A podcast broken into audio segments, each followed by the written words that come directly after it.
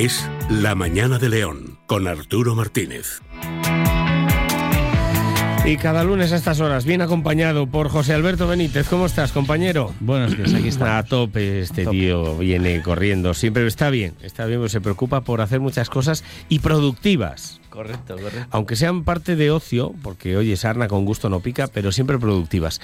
Eh, y además tienen que ver con ese desarrollo de la función al final que es de, mm, de, de dar acceso a contenidos divulgativos mmm, sobre temas que están hoy en día preocupando a muchísima gente y que tanto tienen que ver con la salud a todos los niveles y por lo tanto con la enfermedad, que es la ausencia a veces de, de salud. Y hoy vamos a hablar de la importancia de la nutrición uh -huh. eh, con respecto, lo hemos hablado en más ocasiones, estudios que hablan de la nutrición de la alimentación y el deporte eh, para la microbiota intestinal y para que ésta esté en las, en, en, en las cepas adecuadas, uh -huh. en las poblaciones de estas bacterias que llaman saprofitas o microbiota intestinal, que nos ayudan.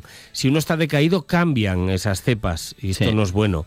Si uno come mal, cambian esas cepas. Y hoy vamos a hablar de un estudio nuevo de dos oncólogos, de Jaime Feliu y Daniel Martínez, que participan además en este estudio que habla sobre esto, sobre evidencias de bacterias uh -huh. protectoras y bacterias que en elevado número no protegen tanto contra una de las dolencias eh, del siglo XXI, que es el cáncer de colon, cáncer colorectal, ¿no? Correcto, eso es.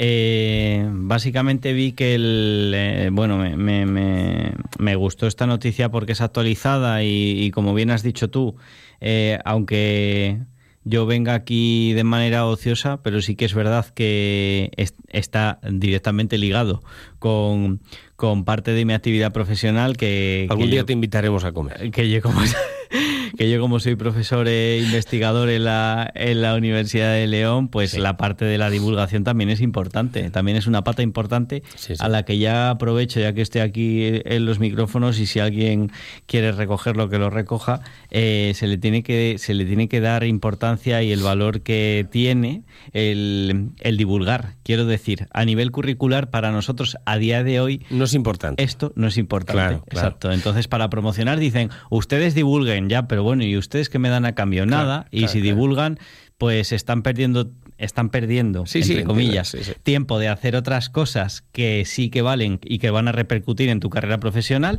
y esto no. Entonces, ya que estamos aquí, pues suelto ahí. Y, Mira, y ahí si está. no divulgamos, no hay después dineros porque la gente no entiende para qué se utilizan claro. en los estudios y en claro. la ciencia. Entonces hay que divulgar. Y, y, la divulgación tiene que tener un premio, porque claro. si no, no hay divulgación, porque no hay tiempo, básicamente. Yo estoy a favor de la divulgación, vamos, creo que lo estoy demostrando aquí. Sí, sí, vamos, llevas me, muchos años. Me encanta divulgar, lo que sí. Pasa que ya que estoy pues digo, oye, mira, que nos valga. O sea, Ojo, porque... divulgar no es insultar. No, Eso no. Aunque lleve el contenido implícito en la palabra de vulgar, pero no tiene nada que ver. ¿eh? Exacto, vale. exacto. Bueno, entonces, con el tema de la, de la investigación esta, eh, claro, está muy ligado precisamente a lo que nosotros hablamos aquí todo, todos los lunes, que la, la, sección se llama Es saludable y principalmente nos, nos basamos sobre todo en los pilares fundamentales de de la salud, que son la alimentación, la actividad física y, uh -huh. y, el descanso, son los pilares que yo considero fundamentales. Luego ya podemos empezar a sumar que si el estrés, tal, no sé qué, pero bueno, esos son los fundamentales. Y en concreto, en esta investigación de, de estos dos oncólogos españoles, de Jaime Feliu y, y, Daniel Martínez, de hecho Daniel Martínez pone aquí que es de León, que me fijé luego. Pues ya está. Eh, o sea, que ya, mira, ya sabemos dónde apuntar para el próximo día. Sí. Eh, están en, de la, esta investigación parte de, del Instituto de Investigación Hospital Universitario de La Paz, IDIPAZ se llama. De hecho, tengo con ellos ahora mismo tengo ahí una cosa entre medias a ver si sale. Oye, un proyecto. escúchame, yo, tengo el contacto. Uh -huh. Tengo el contacto, se llama... Eh, bueno, lo tengo aquí. Es una chica la que lleva el tema de divulgación, prensa y tal. Perfecto. Eh, va, espera un niño, además. Uh -huh. eh, tengo que ponerme en contacto con ella y ya verás. Esto, eso está hecho ya. Venga. Bueno, pues lo que, han, eh, lo que han descubierto es que hay dos bacterias que empeoran el pronóstico de los pacientes con el cáncer colorectal eh, localizado y en cambio hay una bacteria que parece que es protectora contra el mismo. Entonces, bueno, digamos que en esta investigación, dentro de lo que del, del, del el estudio del microbioma, que es, que es lo que ellos están haciendo, han descubierto en, en esta pequeña investigación, por el momento, que hay eh, dos bacterias que empeoran lo que es el pronóstico del cáncer y hay una que es eh, protectora. Entonces, hace un tiempo que, la comunidad científica que, se dedica sobre todo al estudio del microbioma intestinal eh, y que investiga microbios, eh, pues cómo y hasta qué punto juegan un papel en el desarrollo de, un tumor, ya sea pues para alentarlo, frenarlo o, delatarlo, pues vamos, que ya llevan tiempo estudiando todo, todo esto desde distintos grupos de investigación en el, en el mundo, ¿no? A nivel general. Entonces, hay ya varios, eh, varias revisiones sistemáticas que se llaman, que es revisión de la literatura de los ensayos clínicos que ya hay, de, de otro tipo de estudios que no son ensayos clínicos, que son observacionales, incluso también de estudios que han sido realizados previamente en ratones y entonces, bueno, eh, pues tienen, ya se, ya se conocía que sí que se ha encontrado, ahora están profundizando más, que sí que se ha encontrado una relación entre, entre la composición de cepas de bacterias diferentes a la de, a la de un microbioma intestinal sano y la relación que tiene esto con, con, el cáncer colorectal, entre otras tantas enfermedades. ¿Tú te acuerdas cuando había estudios que trataban de hacer una especie de trasplante de heces, que no era realmente es que sonaba bastante mal, ¿no? Era trasplante de esa microbiota bacteriana en, esas, en ese tipo de poblaciones. No funcionaban bien porque enseguida, como los hábitos no fueran los del portador, Correcto. Es, ese grupo de bacterias cambiaba muy rápidamente. No valía para nada, ¿no? Era muy, em, ¿cómo se dice? Eh, muy cortito en el tiempo esa, em, ese, efecto positivo. Ese efecto positivo. Claro. Y, y a ver, tiene aunque esto hay que demostrarlo científicamente, pero tiene, tiene su lógica. Claro. Pero vamos, que sí, hay que demostrarlo científicamente, pero tiene su lógica. Entonces, se está estudiando mucho y, hay bacterias que generan una respuesta inflamatoria en los tejidos humanos, y como se sabe, la inflamación al final está relacionada con la desregulación de las células y, favorece la aparición de cánceres. Y en concreto, el cáncer colorectal es el tercero más común en el mundo. O sea, en 2020 se diagnosticaron alrededor de 1,9 millones eh, nuevos de casos. Y el segundo que provoca más muertes. O sea, que es, uno de los cánceres, digamos, eh, que más importancia tiene de cara a decir, bueno, vamos a intentar investigar sobre ello para ver si podemos evitarlo o por lo menos... Escúchame, eh, hablé con Jorquera ayer. Está haciendo la ruta 66 cerca de más... Eh, de, Qué bueno. Bueno. dime qué quiere. Digo, no, cuando vuelvas. Hmm. Precisamente me decía hace poquitos días sí que mm, no se detecta más porque la gente es muy reticente a hacer una prueba muy sencilla que es ah, sangre en heces. Es la leche, o sea, que es súper sencillo. Sí. Pues todavía hay poco acceso a esto. Claro, y ante, y ante esto, que me viene muy bien que hayas metido ahí esa coletilla, eh, yo cuando me llaman para hacer una encuesta para que es para un estudio científico, porque a veces me han llamado ya, yo normalmente les escucho y, procuro responder, claro, porque digo, jolín, podría ser yo el que está detrás de esa investigación. Entonces, bueno, desde aquí hago un llamamiento también a los oyentes que si les llaman y es, no hablo de líneas, o sea, de este, de, de proveedores de teléfono que te quieran, que te quieran hacer cambiar ni nada por el estilo. Si te llaman y es para un estudio científico, pues hombre, yo por mi parte agradezco que, digan que sí, al final va a ser un avance para todos el, que también eh, contesten a esa encuesta que va a servir para un estudio observacional, que son los iniciales antes de luego hacer un ensayo clínico. Entonces, bueno, aprovecho ahí la coletilla que has lanzado para, para lanzar yo otra. Eh, una cosa que me ha gustado también al leer este, este artículo es que en el artículo del periódico se menciona que de momento este artículo no se ha publicado, perdón, no se ha publicado en una revista científica, sino que se ha publicado de momento en un congreso científico y así me, así me sirve también para, para destacar que cuando alguien lea en, una, en un artículo de periódico que, que un estudio se ha publicado, que es muy importante saber dónde. O sea, quiero decir, cuando uno publica en un congreso, no es que tenga menor importancia la investigación, sino que ahí suelen ser unos resultados previos y muy preliminares frente luego a una investigación que se va a hacer posterior más profunda, en la que esa ya sí seguramente se acabe publicando en una revista científica. Entonces, bueno, para que los oyentes sepan un poco cómo cómo va el tema, este es el eh, cómo funciona, ¿no?